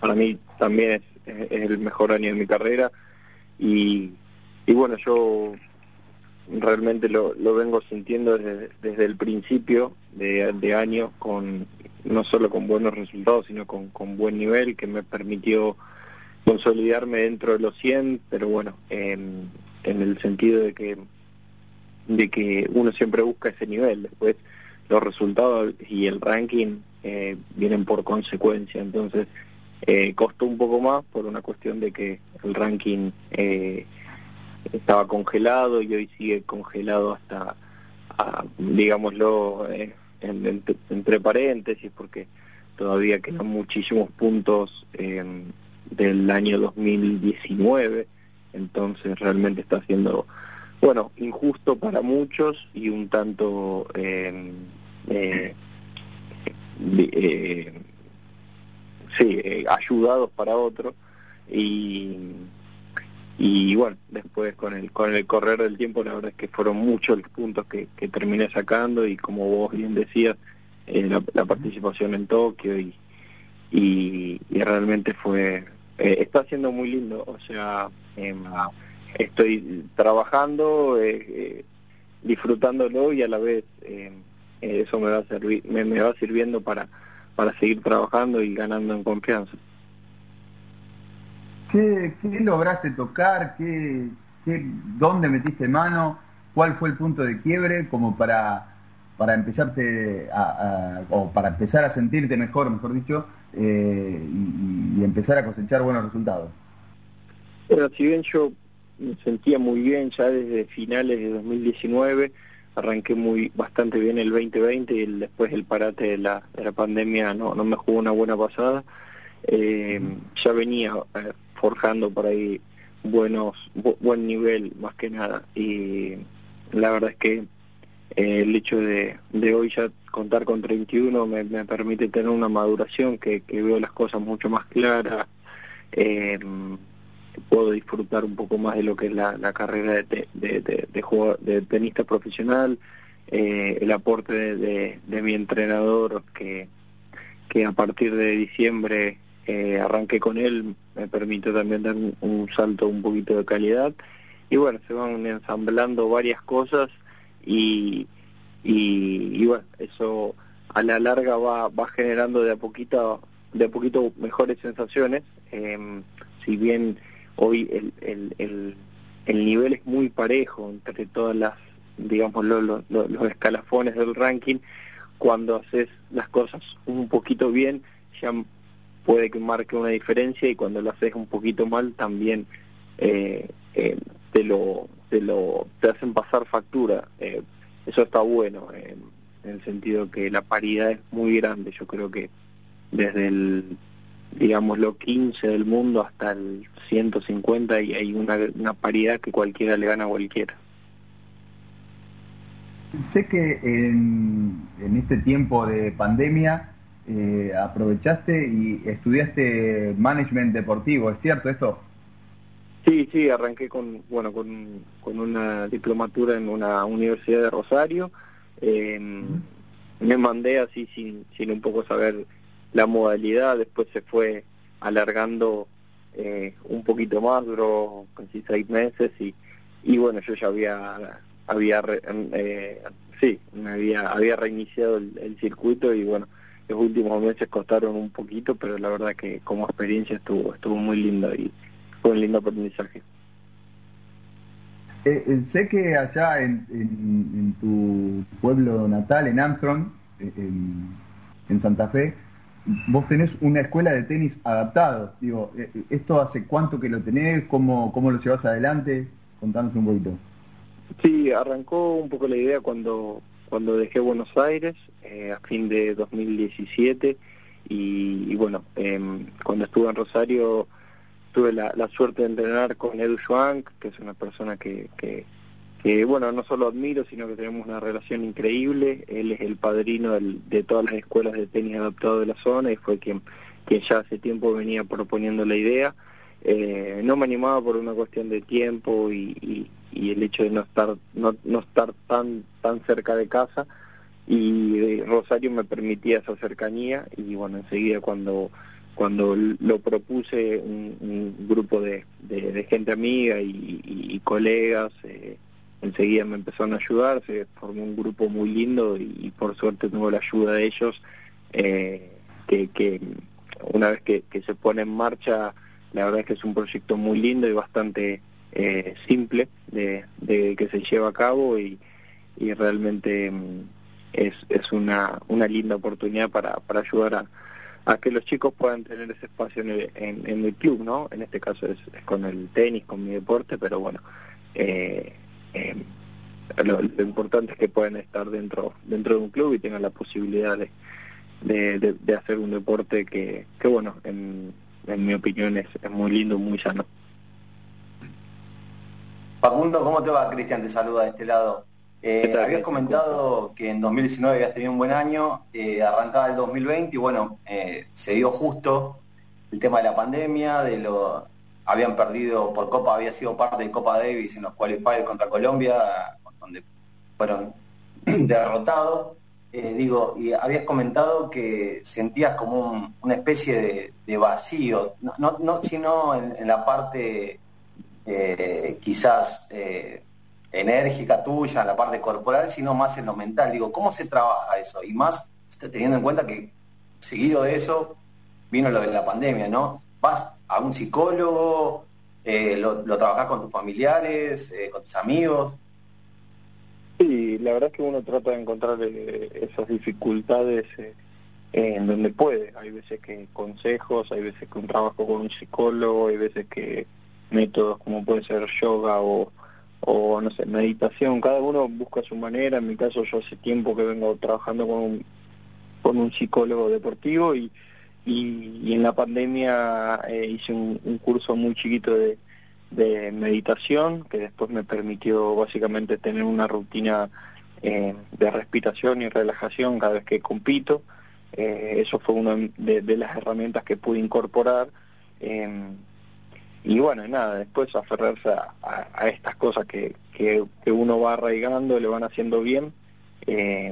como te digo, yo, yo el 2020 lo, lo había empezado bien y, y en la pandemia la, me tenía confianza por una cuestión de que yo soy muy responsable y, tengo buena predisposición a trabajar, entonces tomé la decisión de, irme a, mi casa, a mi pueblo natal, que, tenía el patio y un quincho como para poder entrenar y sabía que, iba a salir bien parado. Eh, aunque bueno, el, el, freno, el parate no me había por ahí beneficiado.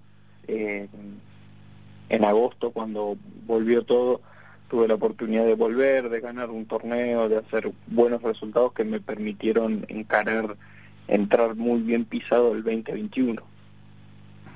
Claro, te lo, comentaba porque uno piensa de este lado que el deportista suele tener casi la vida resuelta, ¿no? En cuanto a lo económico, eh, por sobre todas las cosas, pero quizás eh, uno no tiene en cuenta lo, que hay detrás y lo que conlleva los años de entrenamiento, una misma rutina, todo eso, digo, llega a cierto punto que te debe afectar. Sí, eh, ni hablar, o sea, a ver, yo no, por ahí puedo puedo tocar de oído la, complejidad que tienen desde el lado psicológico otros deportes, por, una cuestión de que por ahí he conocido algún que otro deportista y, también me gusta mucho el deporte. En, el tenis se caracteriza por tener esa complejidad y por por básicamente tener que atravesar momentos muy difíciles y, y de y de constante frustración casi todas las semanas y esa frustración eh, eh, la vive uno. Eh, si bien hay revancha también, hay que saber poder digerir y, también poder volcarle un poco de esa de esa situación a, tu equipo de trabajo en, en, el que uno confía y, poder sacar provecho de las derrotas que son las que más enseñan para para ir por de, de una manera eh, más, eh, más madura y más eh, mejor parado para el próximo torneo. Esa es la manera que nosotros tenemos de crecer en un circuito que te obliga todo el tiempo a mejorar. entonces, creo que el tenis es, es, muy desafiante de ese lado y a la vez es súper dificultoso. Facundo, buenas noches. Lucas te saluda. Eh, volviendo un poquito a, tu actualidad y al nivel que, estás demostrando en este 2021, te, quiero preguntar si, si te pones como, como objetivo eh, volver a participar de, un equipo de, Copa Davis, ahora con el cambio de, capitán. No sé si, si, está dentro de tus objetivos o simplemente es algo que se va a dar, se va a decantar según cómo, cómo te vaya yendo en el circuito. Sí, ni hablar, sería, sería algo, algo muy lindo. Para mí representar a Argentina siempre, siempre fue lo, lo primero en mi lista de, sueños y, y, bueno, realmente creo que, que somos somos varios los chicos que estamos ahí por ahí peleando un lugar, eh, que, que, venimos haciendo las cosas bien, obviamente por ahí tenemos a, ahí a, Diego eh, Schwartzman que está como en ese en un pasito más más arriba de nosotros, eh, obviamente súper consolidado. Eh, pero la idea es esa, es esa, poder seguir mejorando, instalarse un montón en los torneos grandes y, pelear eh, por, por, un lugar no solo en, el equipo de Copa Davis, sino en los primeros puestos del ranking. Hablabas de, Diego del Peque eh, y también hablábamos de Tokio, ¿no? Y vos, este, bueno, tuviste participación tanto en singles como en dobles con el Peque justamente. ¿Qué sensaciones te dejó la participación este, allá en Asia, eh, tus primeros juegos? Eh, ¿qué, te, traes?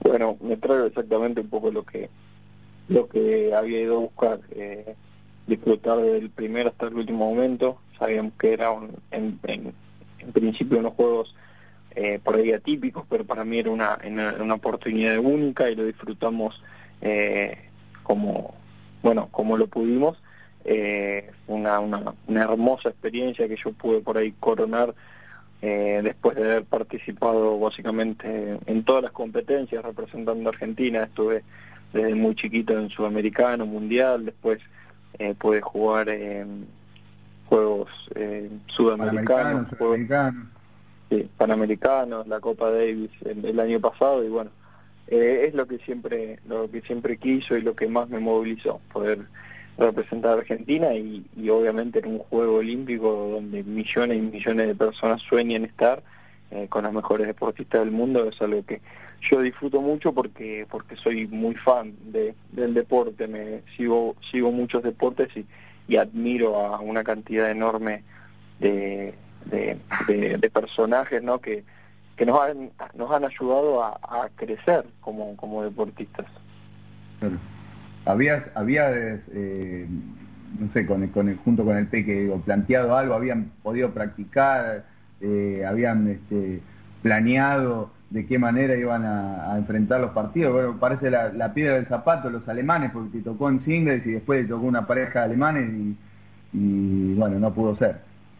Sí, la verdad es que, bueno, no, nosotros, eh, nuestra especialidad es, el singles y obviamente nos pudimos anotar y no queríamos perder la oportunidad de jugar el doble, pero, pero obviamente tanto Diego como yo le poníamos las fichas al single. Eh, eh, nada, para dar el, mejor papel que, que nos toque en todo momento, no solo eh, compitiendo, sino en el día a día, en cada entrenamiento y, y también en, la participación del equipo en general.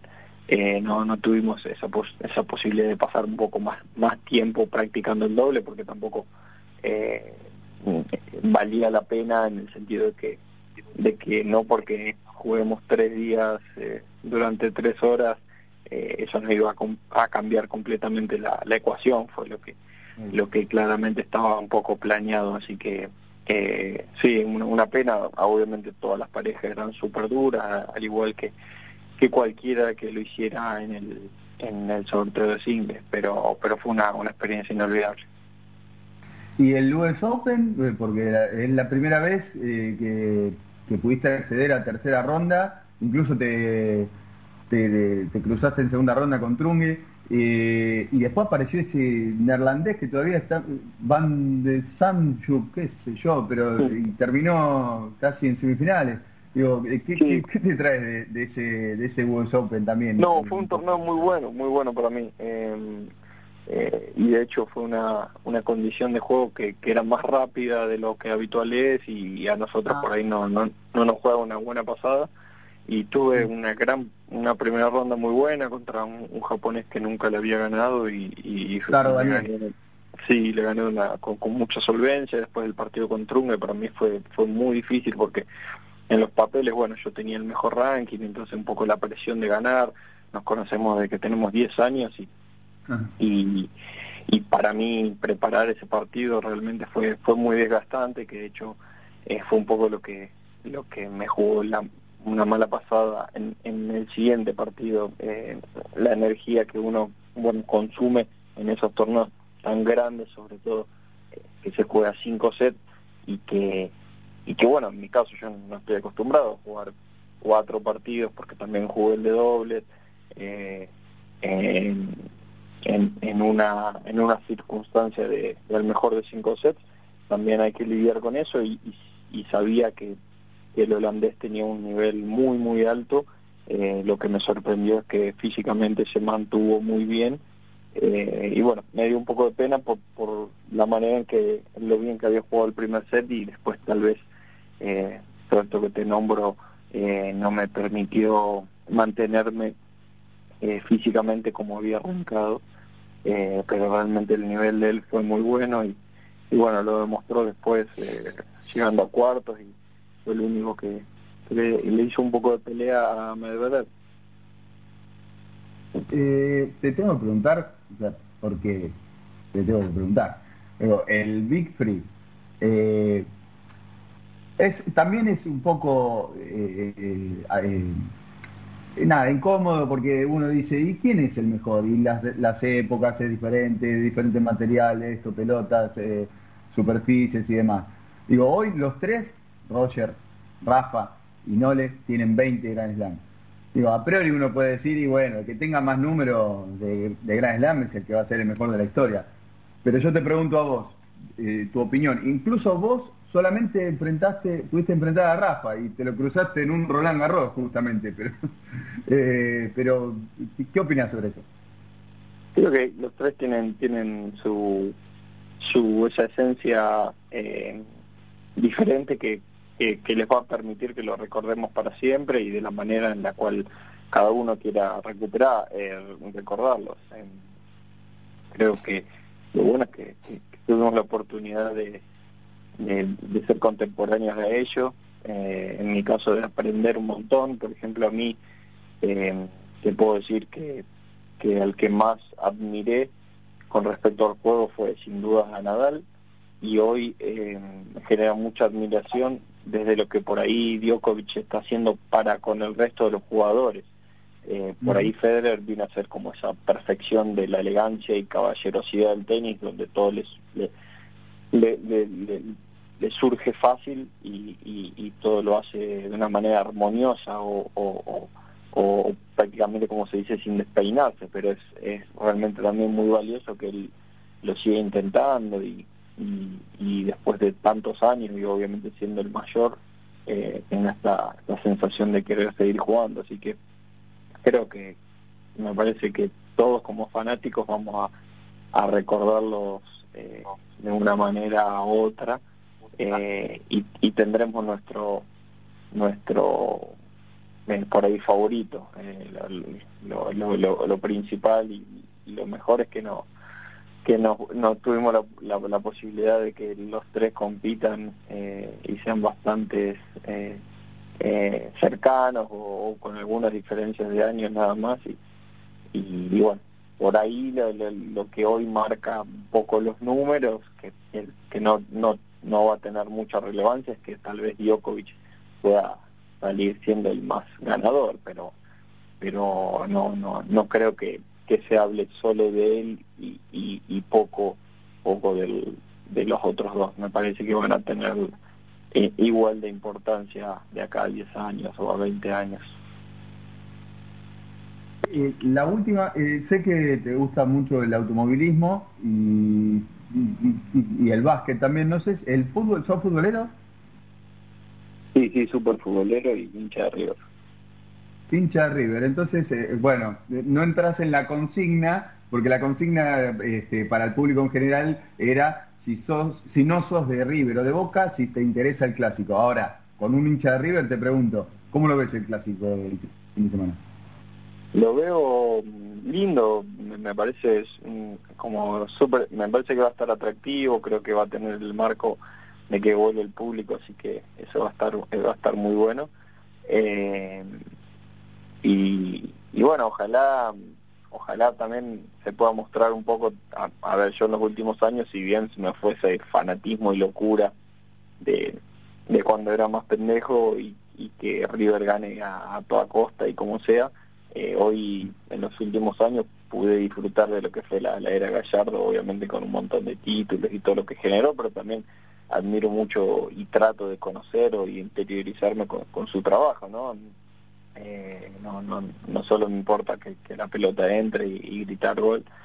Eh, y me parece que, que bueno, nada, que, que ahora Boca también tiene esta, esta posibilidad de contar con un, técnico joven que, que, propone algo y que le dio un cambio eh, que a la vista fue, fue muy rápido y ojalá sea, sea, un lindo partido. Creo que por ahí la, la, la, economía del país no nos está permitiendo eh, ver un gran nivel por una cuestión lógica de que los jugadores se van muy rápido y, les conviene obviamente eh, trabajar en, el exterior, algo súper lógico. Antes, eh, no porque veías un River Boca plagado de Riquelme, de Verón, de, perdón, de Palermo, de Aymar, Saviola, Ortega, Cabenay, eh, para los dos equipos. Y hoy, bueno, eh, con todo el respeto del mundo, por ahí las figuras tienden a ser eh, un, un poquito eh, de, más baja de lo que de lo que eran en ese momento pero bueno creo que también se le atribuye a, un poco la a la cuestión económica de que estamos atravesando cortita del pie resultado por el domingo yo dije 2-0 hice hice un, pro de con mis ah. entrenadores con mi preparo de físicos así que eh, ¿Y ganan algo? ¿O es solamente el honor? Sí, ah, hicimos un pro un poco de, la Champions y, e incluimos eh, el River y Boca y, no, no acerté muchos partidos hoy que, estuve viendo algunos resultados, incluido el, del PSG, pero pero me tengo fe para, para el 2-0 de River. Bueno, bien, bien. otro día eh, te sacamos también al aire y hablamos un poquito más de fútbol, con un poquito más de tiempo y, de tu fanatismo con el automovilismo. Eh, te agradecemos eh, el, tiempo acá en el aire de nuestro programa, Facundo, y te mandamos un gran abrazo y, éxitos para tus, tus próximos objetivos. Bueno, un, abrazo grande a todos y, ojalá nos estemos cruzando pronto. Chao, chao. Seguramente. Un abrazo, Facu. Y ahí pasaba Facundo Bagnis. Eh, mira, se resultó, resultó futbolero, ¿eh? Sí, 2-0 River, dijo. Y eso, que es, y eso que es Fierrero, ¿eh? Pero bueno, eh, y tiró ahí 2-0, sí. Bien, bien. Igual, igual eh, mucha, me, pareció muy interesante lo que dijo y, tiene que ver un poco, ¿no? Esto, este análisis de que las figuras que había en anteriores superclásicos, digo, nos vamos 5 o 6 años atrás tampoco nos vamos tan lejos, ¿no? Sí, sí. Eh, digo, estaba, digo, nombres como Prato, en River, Escoco, eh, del lado de Boca, Benedetto, que ahora bueno está jugando en España. Eh, me parece que ha cambiado un poco eso y, no, no, tan lejos. Si vamos más lejos, bueno, encontramos, como decía él, Riquelme de un lado, Ortega del otro, Saviola de un lado, Guillermo, Palermo. tiraba tiraba el nombre al techo. han cambiado los tiempos creo, creo que se equilibró para abajo, a mi, a mi parecer, pero bueno. lo, dijo, lo dijo, el Pipa, ¿no? Lo dijo el Pipa, Un, un, un este, callejón sin salida. Eh, Lucky, vamos, eh, sprint final con el fútbol argentino. ¿Te parece?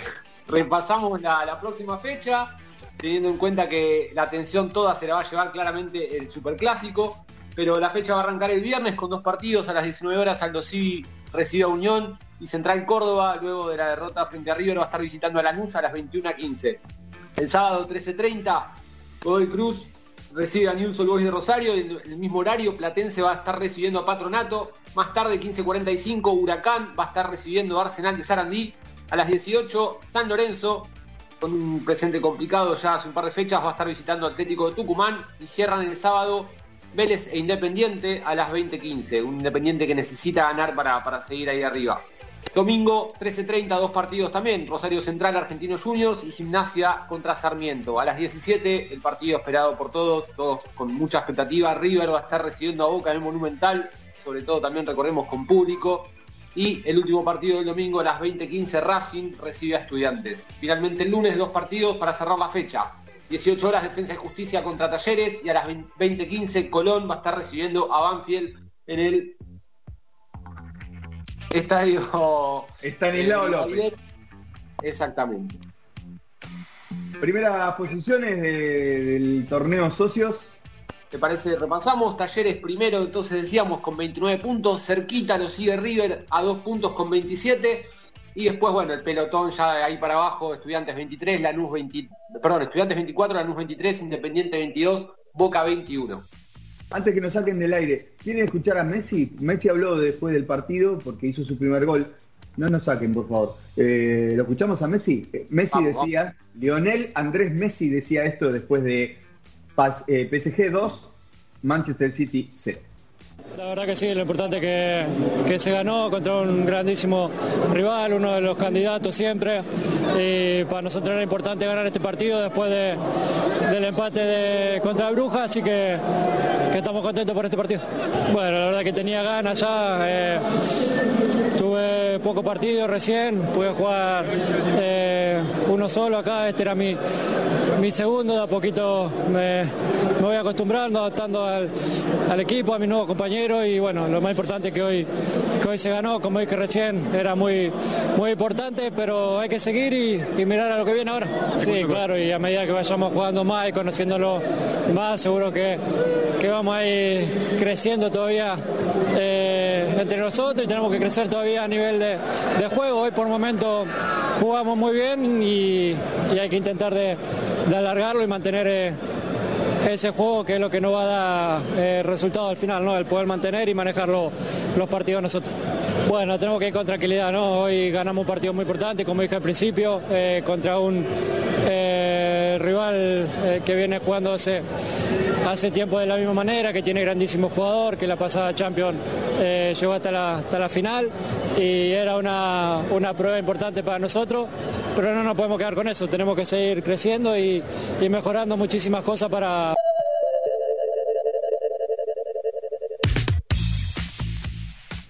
Crack, Leo, no saca del aire. Estaba apurado el Leo también, porque sabía que nos sacaban del aire, entonces me metió. Sí, sí, sí. Antes, digo, todo muy lindo con Leo, pero por favor déjenme mencionar el triunfazo histórico del Sheriff ante Real Madrid, por favor. el Sheriff de Moldavia. ¿Vos viste el, segundo gol, el gol de la victoria?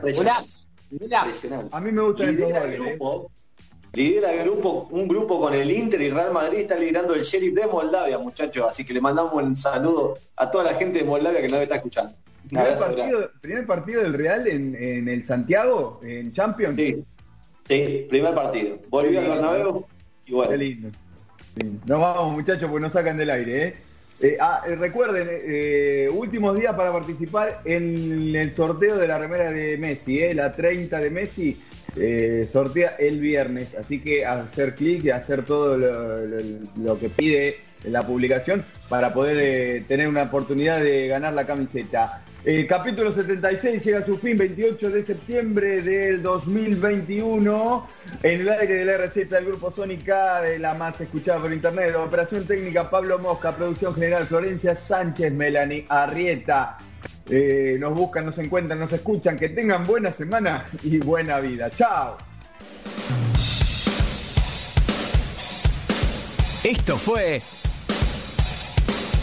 Noche en Pelotas. Tu último resumen deportivo y algo de música.